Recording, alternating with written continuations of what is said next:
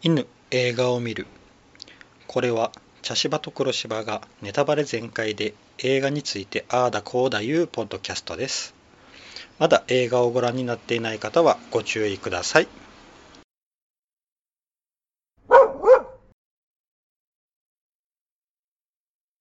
茶芝です黒芝です。はい今回ははい。クルエラはい。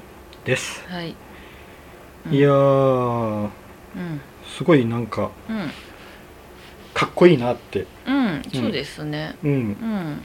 あのーなんだろう、出てくるうん。ファッションうん。やうん。あのーえー、うん。えーとあれ誰やったっけ？あの クルエラ敵の敵のええーとバロネスかうん。あのバロネスのあのうん工房とか、うんうん。うん。街並みとか、うん。普通に歩いてる人とかう、ん。うん全員の、うん。うん、ファッショナルブルでしたよね。うんとてもおしゃれな。おしゃれやし、うんうんうん。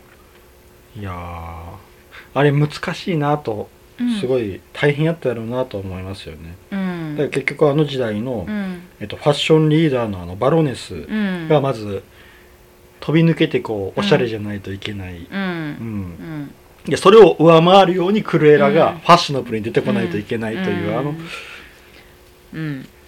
おしゃれの競い合いってあの素人の僕がうん。見てもうん分かるようなうん。形にしないといけないのは、うん。これ美術のとか衣衣装さんとか大変やったやろうなと思いますよね。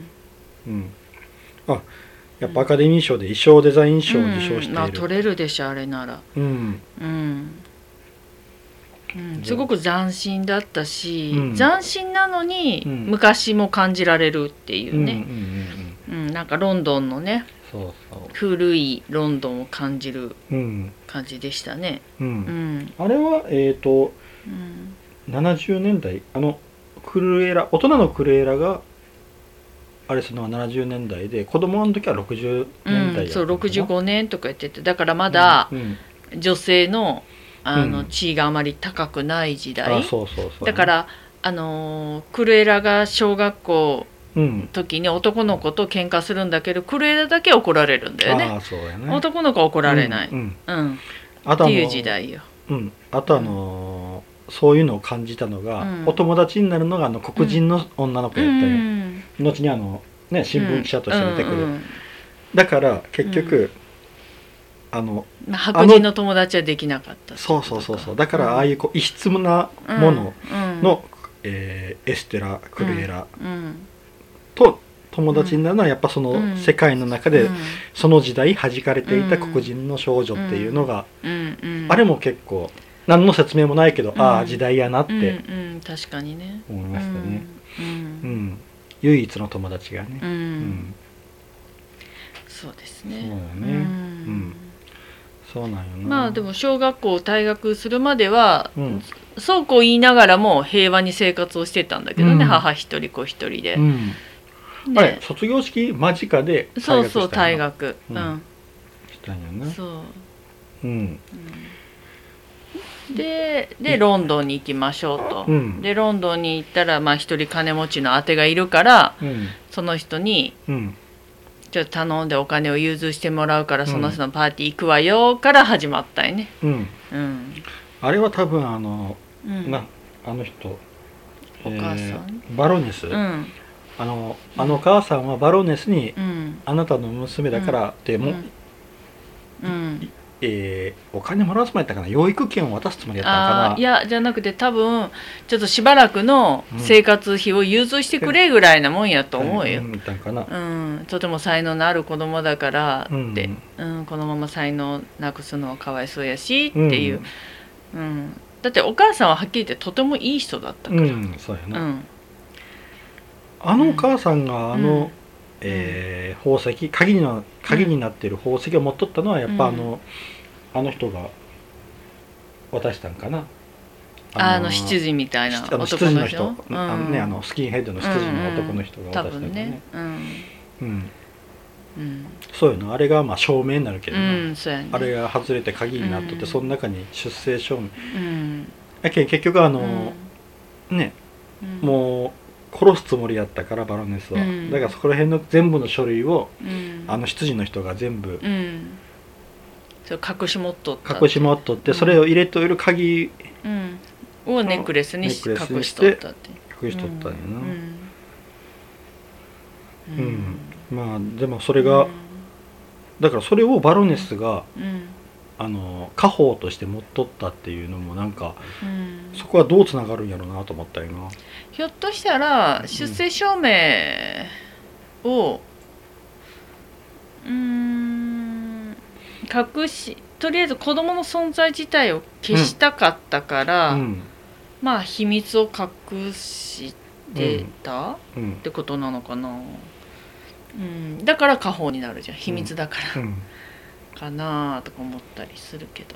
うん。うん。だからあのうん。うん。あの宝石をすごくこう大事にあれにしとるけど、うん。やっぱうん。それをもともとしあの子供のうん。でもあの殺してっていうことやったけんな、うん。もうあそこの時点で殺しとるといううん。分かっている、うん。うん、はずだから、あの宝石はいや分かってないんかもしれんひょっと、あうん。分かってないじゃなくってあの知らされとったんかもしれんよ。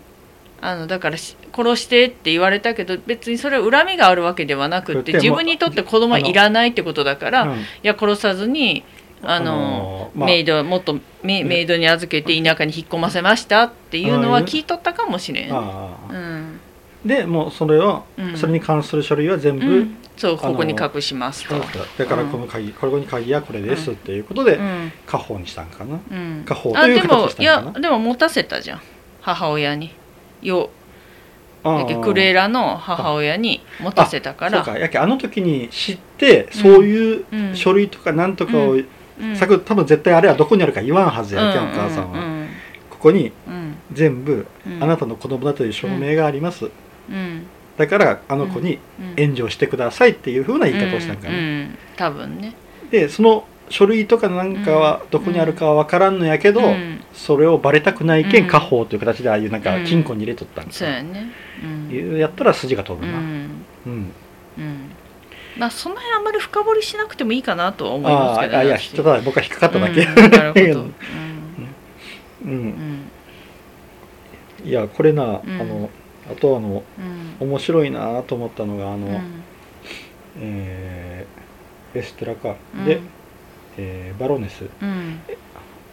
エステラが、うん。まあとりあえずあのバステラのあのーあれはなんていうのかな、はうん。えー工工房房に？うん。就職することになって、ううんん。バロネスの？バロネスの工房にうん。就職。そうんエステラがね。ううん。ん。そういうことになるまあそれまでにこういろいろこう、うん。まああのドタバタあるけど。あのあのねロンドンに行ってね、あの泥棒ホームレスの男の子2人と知り合ったっていうのがね、うん。これがね私まさかあの101匹ワンちゃんの本編にこうつながってくるかっていうちょっと感動だったんですよ。あーああちょっと待って、えっとちなみにうん。僕は101匹ワンちゃんとかそっち系は全然見てないんですよ、うん。でだからクリエラに関してはこの映画一本なんで、うん。で黒柴さんの方は101匹ワンちゃんも全部見とる。そうアニメーションも実写も両方見てます。ね、うん。うん、だからすごくあの、うん。男の子2人、うんまあがものすごくうん。ねなんなんですかね、うん。ああああああって思う、うん。えーといろんジャスパーとホーレスかうな、ん。名前もそのまんまなんですよ。あそうなんだ。うん、うん。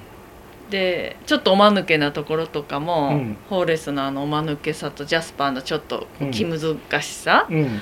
とか、うん。こういろいろちょっと途中で害虫駆除のうん。シーンが出てくるんですけど、うん。あれも本編本編というかアニメーションとつながってるんですよ。うん、あのアニメーションで、うんあのダルメシアンを飼ってるご夫婦のところにうん。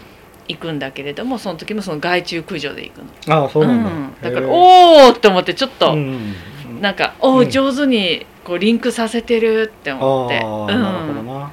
うん。ちょっといろいろドキドキしながら見て、ドキドキというか楽しんでましたね。な。違う。うん。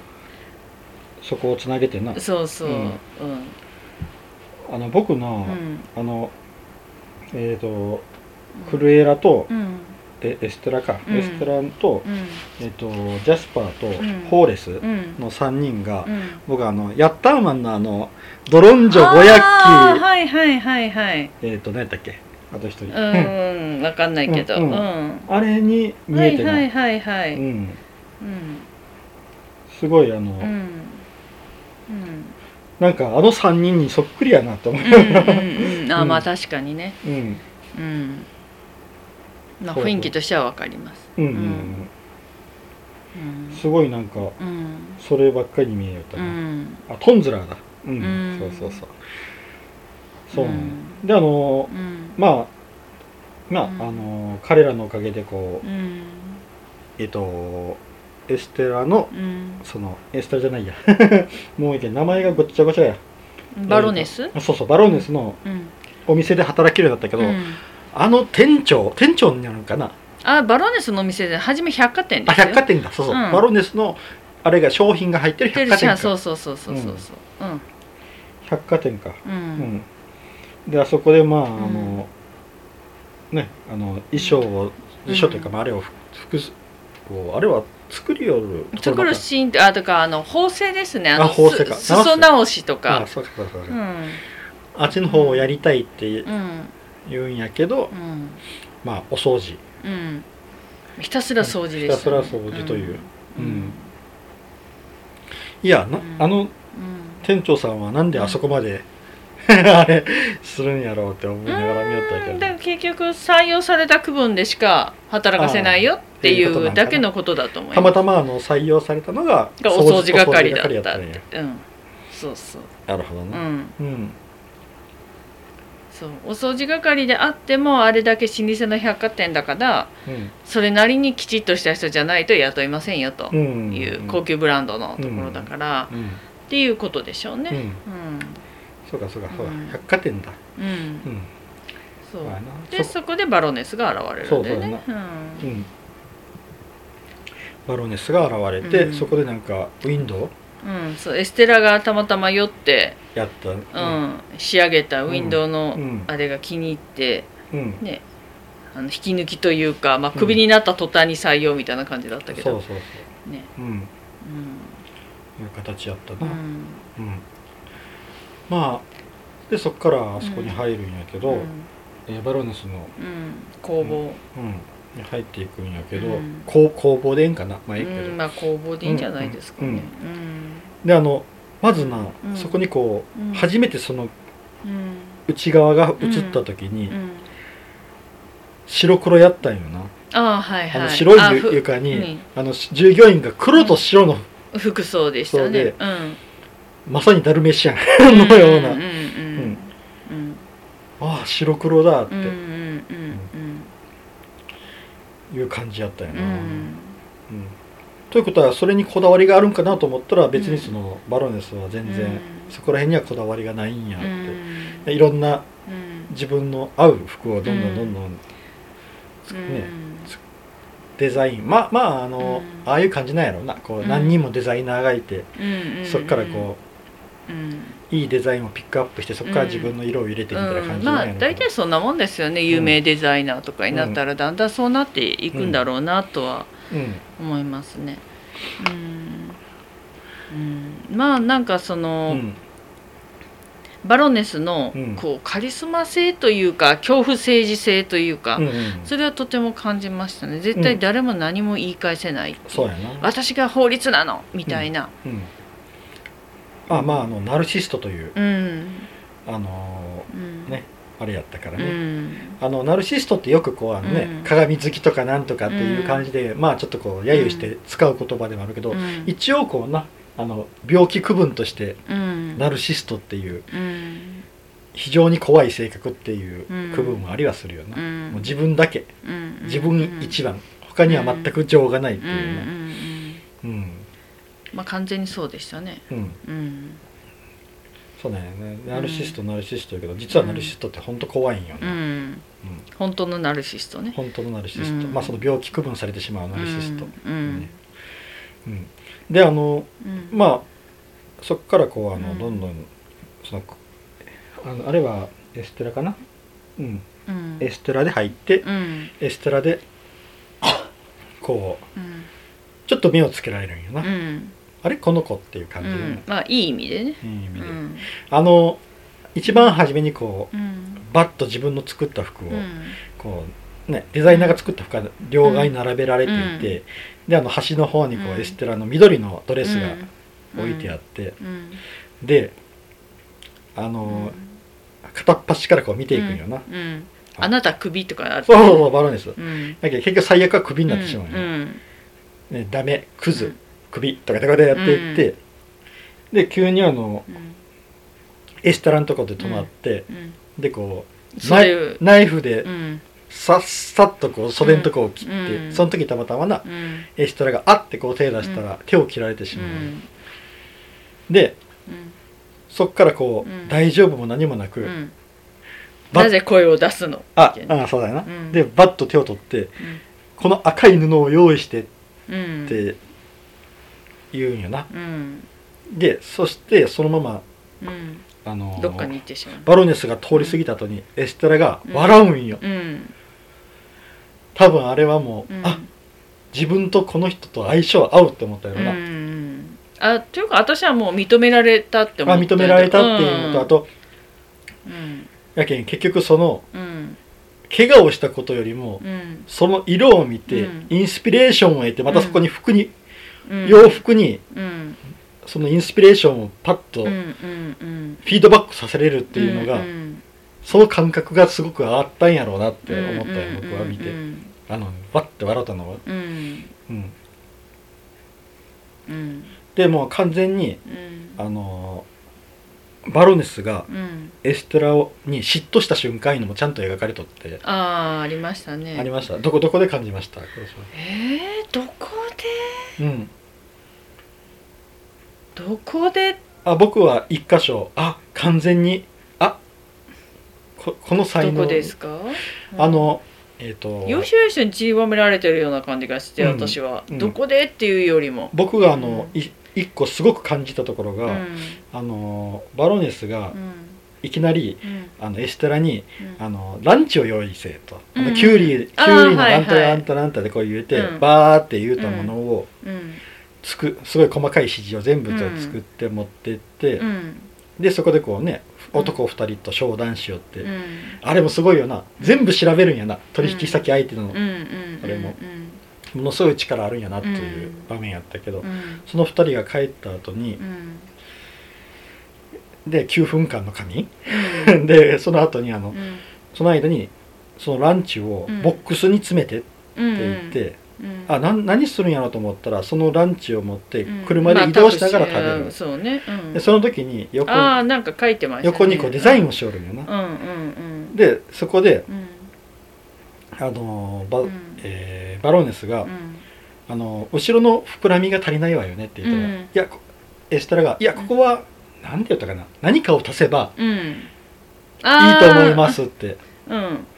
言うたんよ。うん。でそれを聞いた瞬間うん。に「あ私もそう思ったのよ」と言って、うん。そのボックスの中にうん。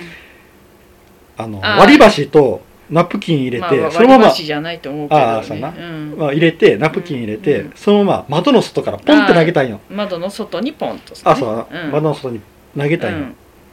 多分な、うん。バロネスってそういうことするタイプの人じゃないと思うよ、うんうんうんあの人って上品さをめちゃくちゃ重視する人人だから、あんな下品なことはせんと思うよ、うん。多分あのこの映画の中ですごくひどいこともいっぱいしとるんやけど、下品なことは一切してうんないよな、うんうんうんやけんあの瞬間にうん。嫉妬の怒りがあったと思うよ、ああなるほどね。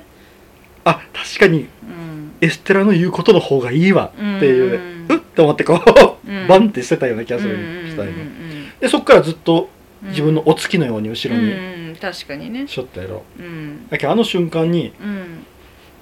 あやべえ自分以上の才能かもって思ったんかなと思って。うんなるほど。ううんんまあっていうか自分がうん。ね潰される。ううん。んまあ言うたらライバル視そうそう。そう自分の地位を脅かすかもしれない才能っていう、のを感じたんよな、うんうんうん。なるほど、うん。まあ、言われてみたらそうですね、うん。だってその後からそうずっと後ろにねものすごくうんだし結局ねあのまあ、デザインを盗むというかね、次のショーの目玉にするわっていうあうん。のデザインを見つけたのも、うん。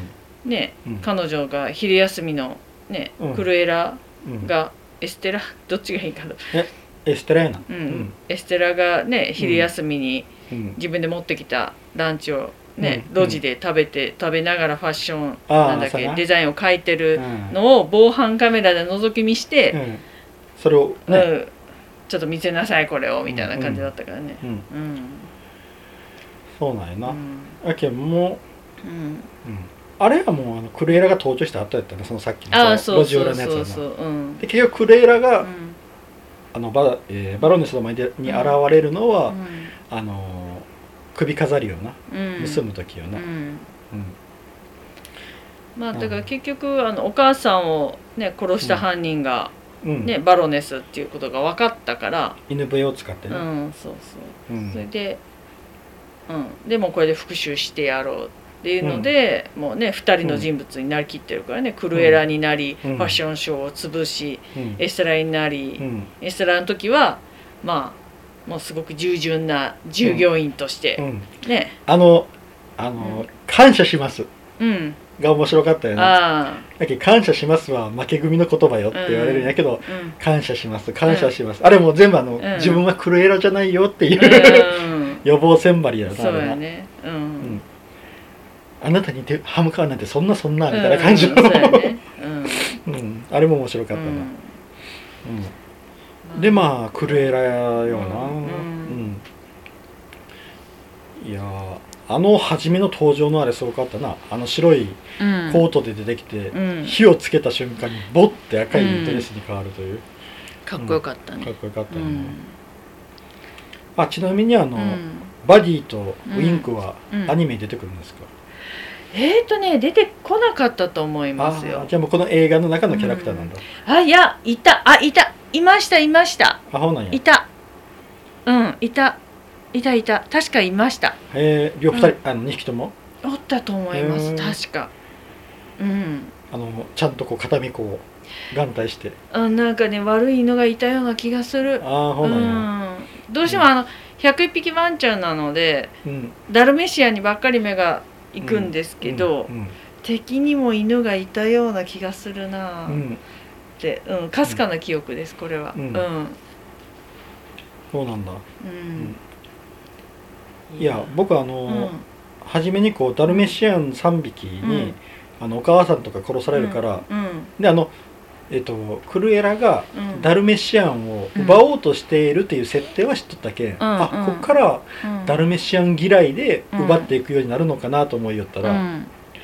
なんかうん。そういう感じでもなかったけど、うん、いやだから私もそうダルメシアンに恨みを持ってやるのかなって思っうん。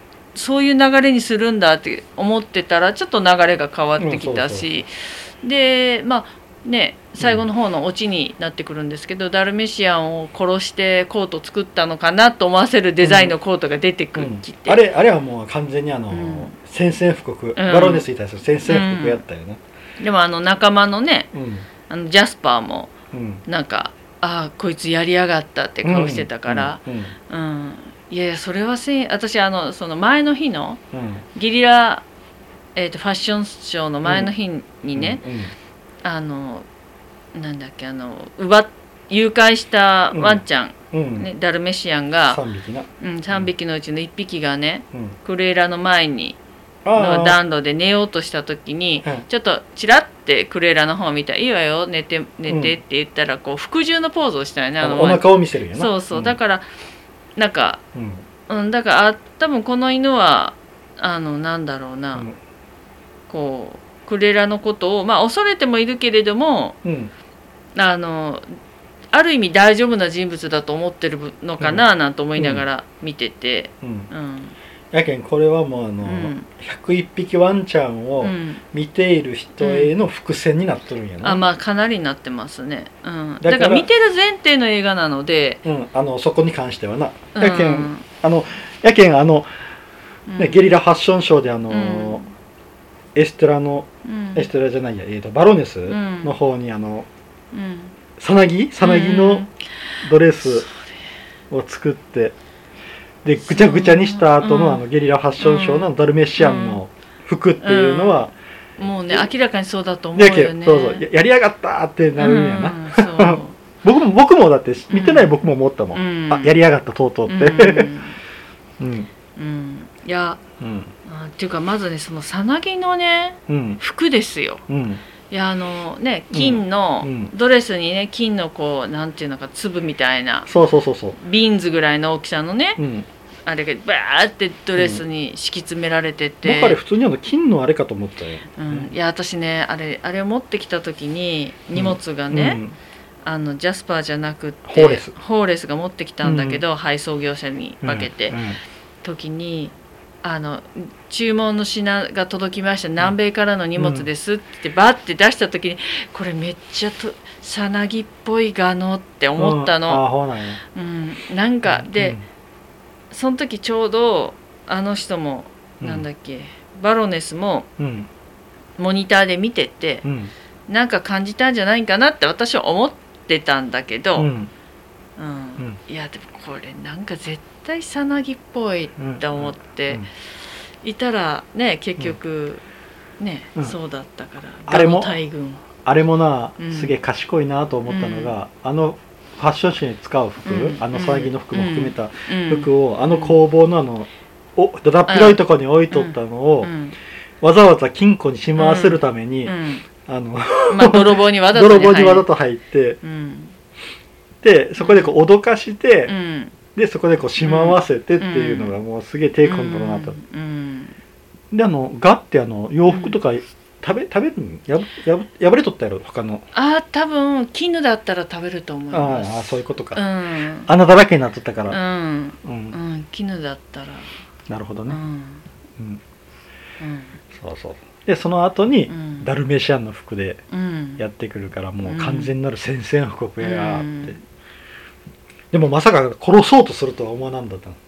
ああなるほどね。ううん。んそう。でももうあのこのこの前後になったらもうジャスパーとホーレスがうん。ねもうクルエラ嫌だってうんうんなってたでしょ、うんうん。うん、でもう離れたいみたいになってたけど結局ね親子の縁みたいな話されると弱いんだよね、この2人はね。うん。家族とかね。あの初めに、うん。あの出会った時に、うんそういう話したけど、うん。俺たちの家族にならないかっていう、うん。であのなエステラも家族うん。亡くして、お母さん亡くして誰もいない一人ぼっちになった時に、うん。家族っていうことでこう、仲間になったけ？ん。そ,、こら辺の結びつきはあるんやろうな、うん。お大切なつながりみたいなのがあるんやろうな、うん。うんでまあ結局あの、うん。殺されそうになったけどあの、うん。執事の人がね、うん。助けてくれて、うん。一番側近よな最側近の人やな、バスあのバロネスの、まさかあの人が裏切るとは思わんかったけど、うん。でもあの人もちょっとバロネスに対してちょっと嫌気はさしてたよね。要所要所でね、うん、いや警察しとったうよな、ん、でも私ずっとねこれ、まあ、この2人が親子っていうことになるんだけれども、うん。私そのもうすごくこのねクルエラと、うん、あのー また名前を出してしちゃった。誰？クルエバララバロネス？バロネスは似てるなと思って見てたの。やってることが。うん、嫉妬の仕方とか、うん。相手に対する攻撃の仕方とか、うんうん。こううんファッションショーのやり方とか、うん何か似てるなってずっと思ってたから、最後に最後じゃない親子って分かった時、やっぱりかと思ったもん、う んだって似てるもんこの2人って思って。うん。うん、そう。うんだからな何かがきっかけでこの人の後を継ぐんだろうなと思ってたの。クルエラが、うんううん。んただまあまあいろんな意味で後は継いだけど。まあの乗っとるんやろうなとは思ったよな。うんうん。うん。そう。だからね。うん、そうなのよ。そうなんやな。だけん、うん。まあ結局うん。そういうことよな、うんうんまあ似とる確かにまああ自分第一というか、うん。わがまま横暴な部分は似とるようんうんん。うんであと、うん。自分を天才と信じ込んでいるところね。うんああ確かにね、ううん。んでもなんかああいうなんだろう見せる仕事の人たちってやっぱり自分にある程度自信がなかったらできないよね。あそうやな。うん。うんうん、自分のうん。出す商品ここれが一番なんだぞこれが最高なんだぞっていう気持ちがないと、あんなにこうな大きなところで出せないもんうんうんうね。ん。確かに。うん。まあ結局それでね、うん。最後うん。まあ一応えーねクレーラーは死んだことにしてうん。で助けられてそこで本当のことを知って、うんで今度あのバロネスがのうん。ファッションショーがある時に、うん。あれすごかったよな。だから全部クレーラが、うん。あの招待客のうん。ねあの寸法をあの、うん。執事の人にうん。盗んできてもらって、うん。全部それにうん。みんなに同じファッションを作って送ったんよな、うん。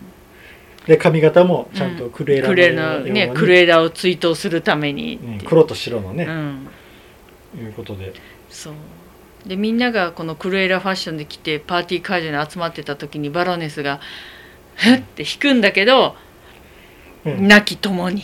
えそうそうそうそう忍びましょう共にうん。みたいな乾杯みたいにするから。乾杯乾杯がねいややるなーって思って。あの乾杯がクレーラにそう、う んいややるなーって。やっぱこう、うんやっぱりいろんな修羅場をかいくぐってきた人なんだろうなって感じるんだよね、うんうん、結局あれはね、うん。まあクレーラが潜入しやすいように、うん。ね。でそこからバロネスの格好にね、うん。なってからうん。庭に呼び出すと、うん？バロネスの格好じゃなくって。あ違う違う違うあのエステラだ、うんそうそうエステラのそうそう格好やな、うん、もう名前がねみんな4文字なんで混乱するんですよ、うん。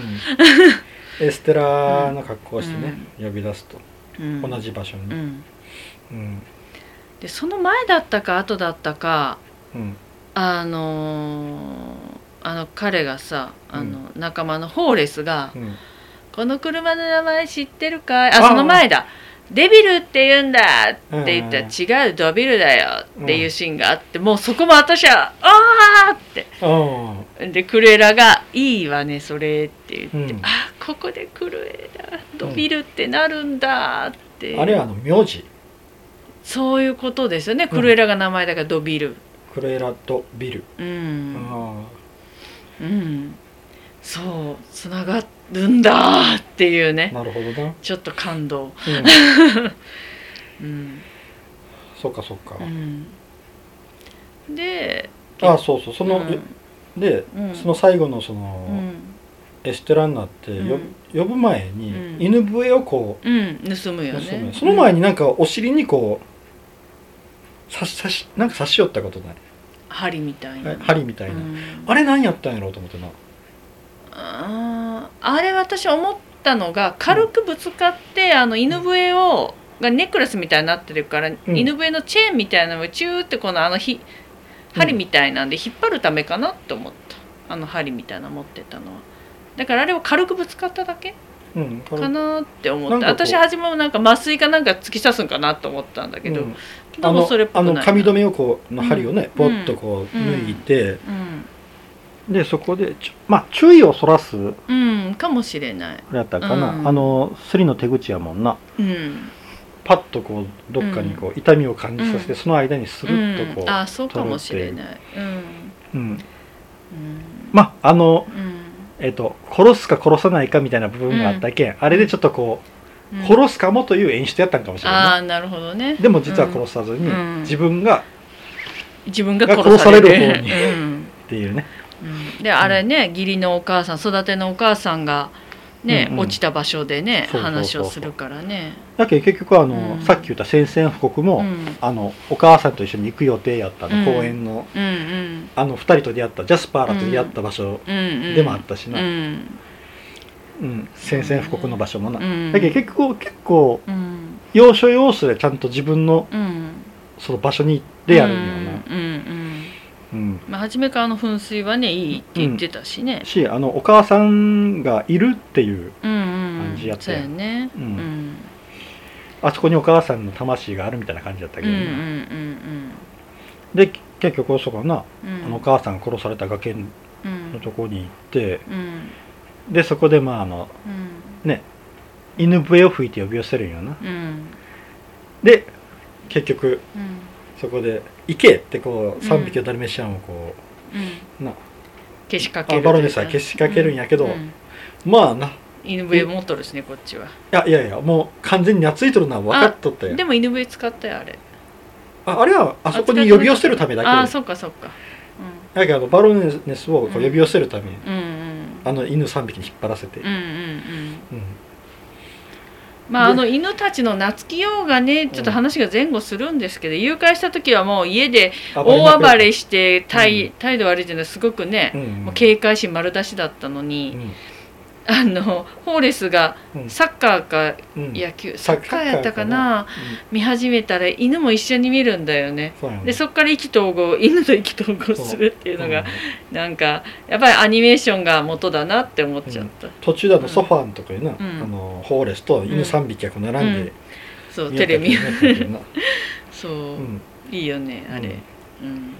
だけどもう遅いって言ってもクレーラがシッとってこう、うん座れって言うからな 3匹はスッともう座懐いちゃってるから。懐いてる、うん、でまああうの、ん。ね絶対突き落とされるやろなと思ったよな。ううん。ん、もうシチュエーションが同じだからね。うん、うん。そうやな。うん。まああのうん。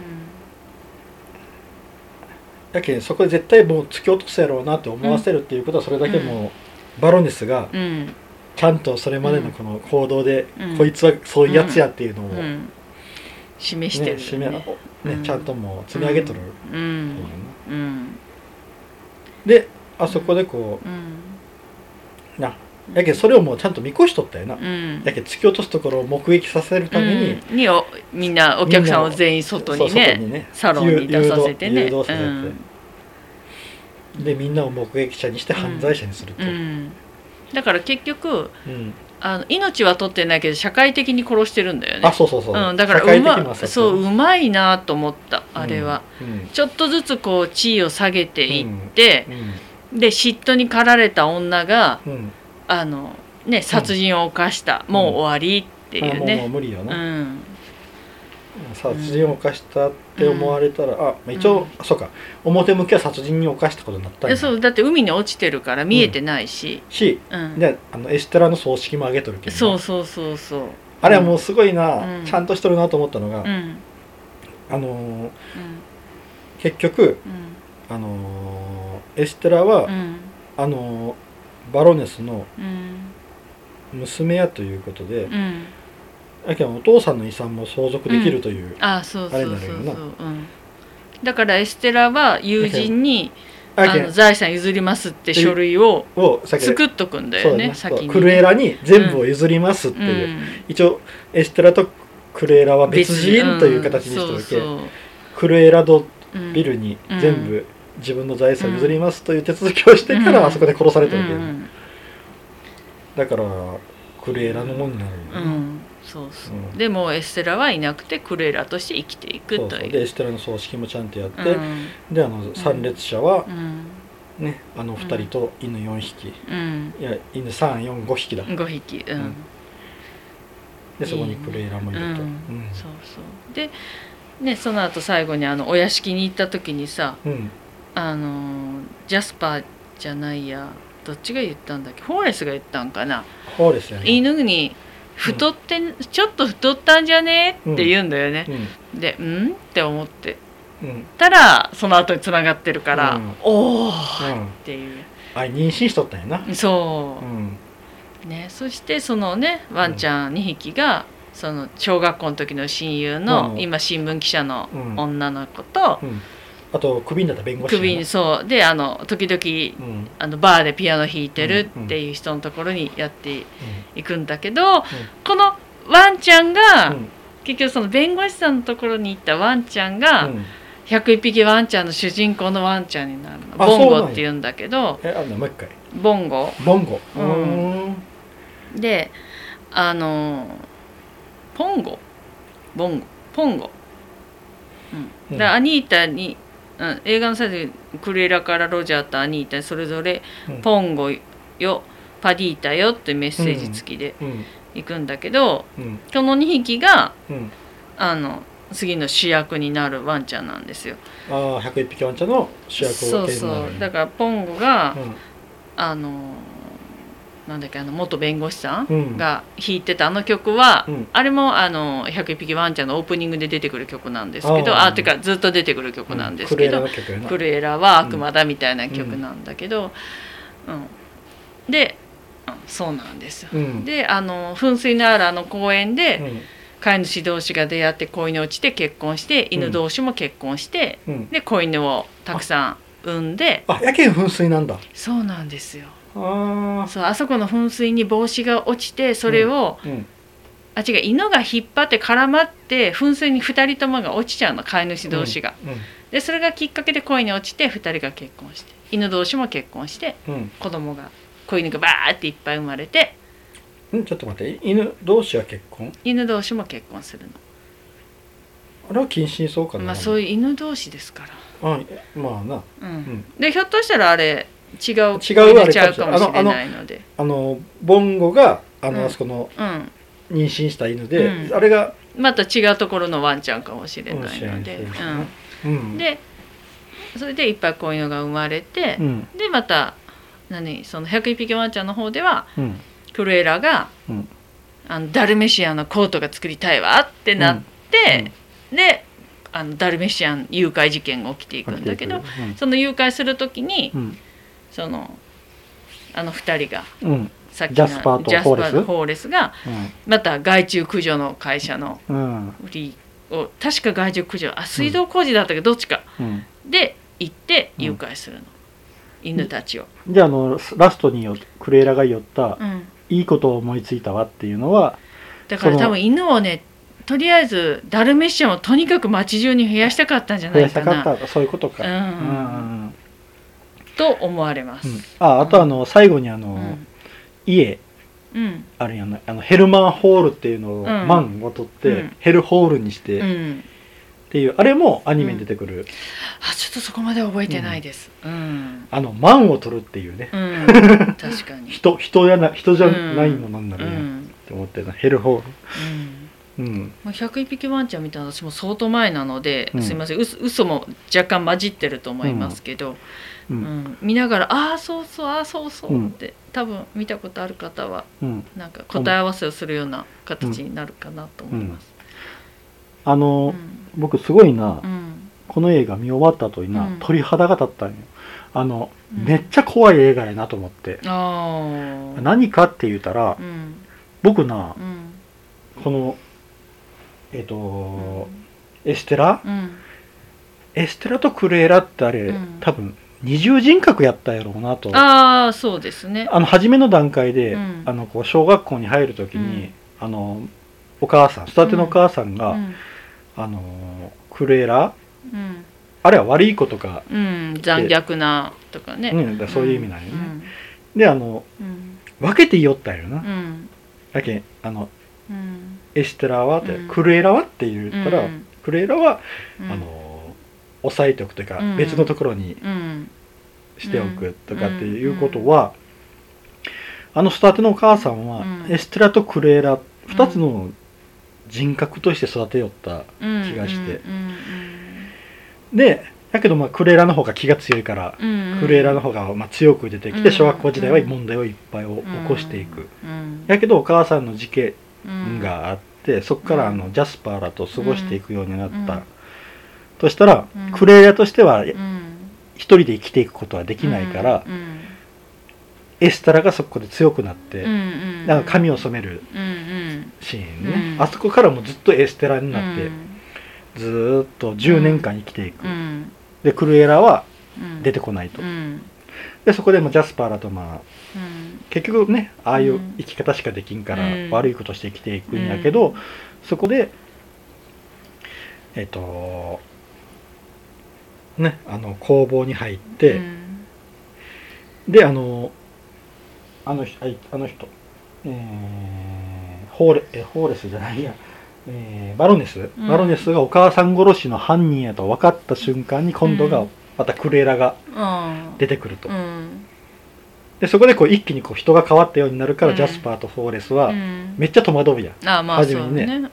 家の中で。うん。全く別の人格が出てきたから、うんでそこからクルクルエラが主導権を握ってい,、うん。くうん。な。うん。でうん。結局うん。あそこからクルエラとうん。エステラが混じり合っていくような感じになる、ああそうやね。ここはエステラここはクルエラっていううん。のが、多分役割分担役割分担をどんどんんどんどんうん。していくようにうなんる、うん。やけどうん。結局最後うん。あの海に落ちてエステラは死ぬっうんていう、うん。あそこで多分本当にうん。もうエステラの人格はいらないってなって、うんうんエステラを消したんやないかなと思って、なるほどね。うん。であのうん。ジャスパー。うん。まあホーレスはああいうキャラクターだから気づいてなくてもええとしても、うん。多分ジャスパーはうん。どっかでうん気づいとったんやと思う、うん。あのセリフの端々にもなんとなくな、うんジャスパーは気づいてるなってう。んうんうんいう、うん。ジャスパーは最初からすごく勘の鋭いうんうん。子だったからね、うん。あのもう登場シーンから、うん。うん。あ、のやけあのうん。誰誰の日？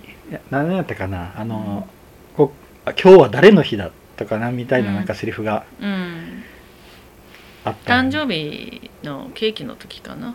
だったかな、うん。うん。うん多分あれがあのクレーラうん。の日うん。だって。で最後あの、うん。エステラのうん。ねあのお葬式うん。は完全にもあれはエステラの人格をうん。多分あそこにうん。捨てた。うん。消した、うん。もうこっからはクルエラでやっていくぞってういう、ん。あの実はうん。エステラクルエラの戦いがうん。あん中でこううん。行われていて、うん。最後にクルエラが勝ったっていうのもうん暗に描かれていてうん。それがすごい怖いなと思ってな、うんうんうんうんなるほど。うん。うん。でも最後あの、ん。ねあのヘルホールに行った時には、うん。もうジャスパーも結局それを受け入れとった感じやけん、うん。ああもうクルエラと付き合っていくって、うんうんうん。うん。っていうかねあの結局クレアの残虐性にももう嫌だったんだろうけど、うん。こう感謝を知ってくれないっていうことに腹を2人は立ててたから、えでちょっとね終盤で本当に感謝してるわっていう、うん。本当の言葉が聞けたから、やっぱそれは大きかったかな、うん僕はあそこはエステラやったんやないかなと思うよあな。あのうまくこうエステラクルエラをこう、使い分けよった感じがして。うん。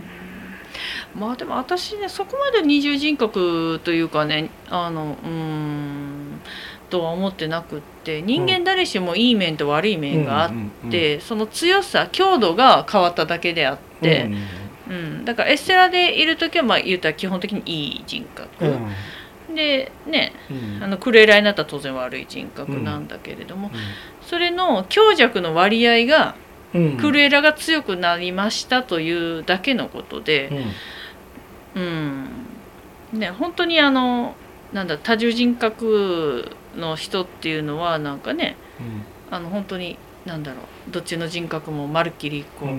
なんか一人は眠りにつくような状態だとかって聞いたことがあるけれども。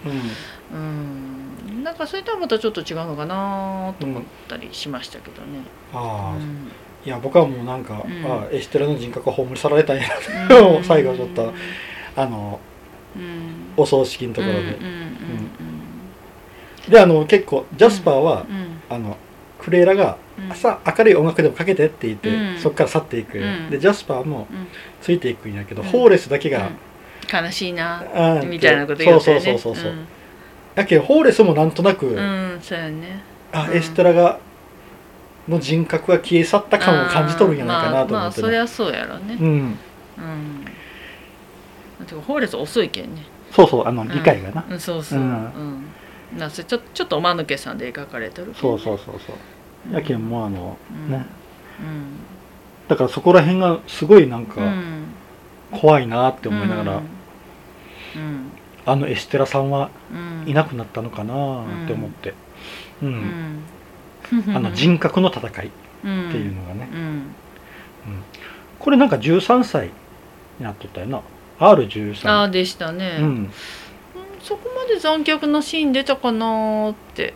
だから初め R13 って出た時にあ絶対犬殺されるやつって思ったら、ねまあはっきり言って人はまあ崖から落とされはしましたが、お母さんが、殺されたシーンはそれぐらいで、あとはまあちょっと光がまばゆいシーンが何度かあったぐらいで、そんなに R13 にするほど敏感にならないかん映画かなと私は思いました。うん。うん。茶柴さんはどうでしたか？まああの暴力とかっていうのがあって撮ったかな。うーん。あの暴力。だからうんあのあのあれ？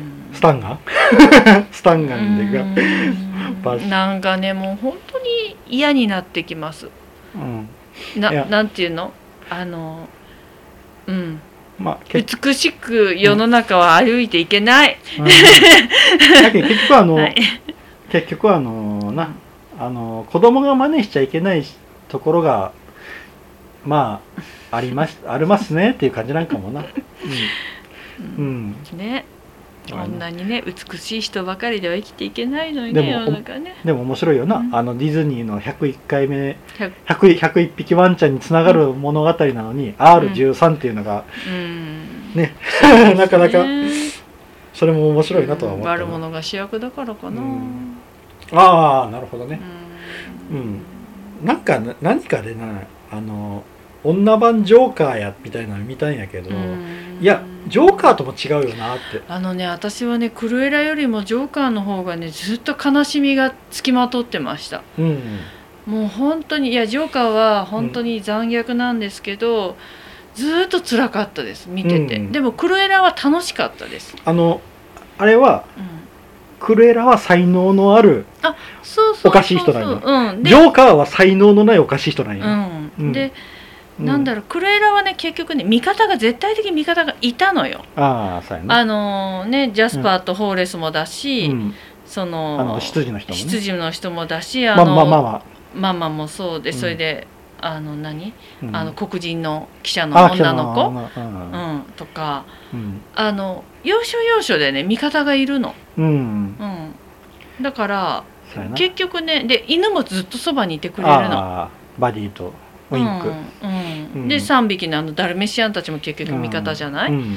だからなんだろう悲しみっていうのがまああるけれどもなんだろうね。そうやな、うんなんか救いようのない悲しみではなかった、うん、でもうん。あのだからどちらもあの、まあちょっとおかしな人を描いとるんやけど、うん。ジョーカーの方が孤独が深くてあそう。その孤独の底についた瞬間にうん。バーンってなるそう話だからそうそうそう。だから。ねジョーカーは本当に、うん。うん辛かった、うん。ずっと悲しかったです、うん。やけんなんかそ女版ジョーカーとも違うよなって、うん。だってジョーカーを生み出したのは社会だなと思ったんですよ、うん。見てて、うん。うん、でもクルエラは違う。うん。違うよな。社会が生み出したわけじゃなくって、うん。この親子関係が生み出したもの、うん。うん。うん。うん。だからまああの、うん。おかしな人のうん。いう共通点だけでそんなうん。簡単な結びつけ方したんかなともちょっと思ったけどね、うんですね、うん。うん。全く別物ですようんね、ですね。うんまあとりあえずこれ見たら101匹ワンちゃんを見たくなりました。ああ、うん。改めて。う、うん。んそうやな、うん。なぜ DVD ではなくビデオしかうちにはないので。そうやな。そしてビデオデッキはうちにはない。うん。そうやね。黒柴さんならビデオも撮ったよな、そうあのあの年齢がバレますけどね。うん。嬉しくて買ったんですよ。なるほど。101匹ワンちゃんが好きで。うんうんうんなるほど、何回か見ましたけどそうやね。捨てられずに置いてます。ああそんなに好きやったんやな、好きです。可愛いかいやクレーラーはめちゃくちゃ本当楽しめたよな。ら、そうですね。うん。よしそしたら次の作品を決めたいと思います、はい、1ミッドナイトスワン。うん。2何がジェーンに起こったか。はい。3グレムリン。はい。4ノマドランド。はい。5ちょっと思い出しただけ。はい。6新ウルトラマン。はい。です。じゃあ、はい。僕が振ります、はい。えい6新ウルトラマン。ですね、はい。もうこれはもう説明は不要ですね。そうですね。ウルトラマンですか。うん、新ウルトラマン、うん。あの庵野秀明うん。監督の。はい。ですね。あ違う監督は樋口真嗣ですね。樋口真嗣監督ですね。うん。あの庵野秀明さんの、安野さんはあれじゃ、ゴジラの方じゃないですか？あゴジラなんやけど、えっと、編集に入ってますね、うん。これはだから庵野秀明さんが作りたくて作りたくてやつじゃなかったっけ。うんうん。だから新がうん。あ企画脚本ですね。あなるほど。企画脚本が庵野秀明さん。はい。で監督は樋口真嗣さん。はい。あもうあの完全にあの新ゴジラのコンビですね。うんうん。はい。だいじゃあ次回は新ウルトラマンでいきたいと思います、以上です、はい。ありがとうございまうんした、はい。ありがとうございました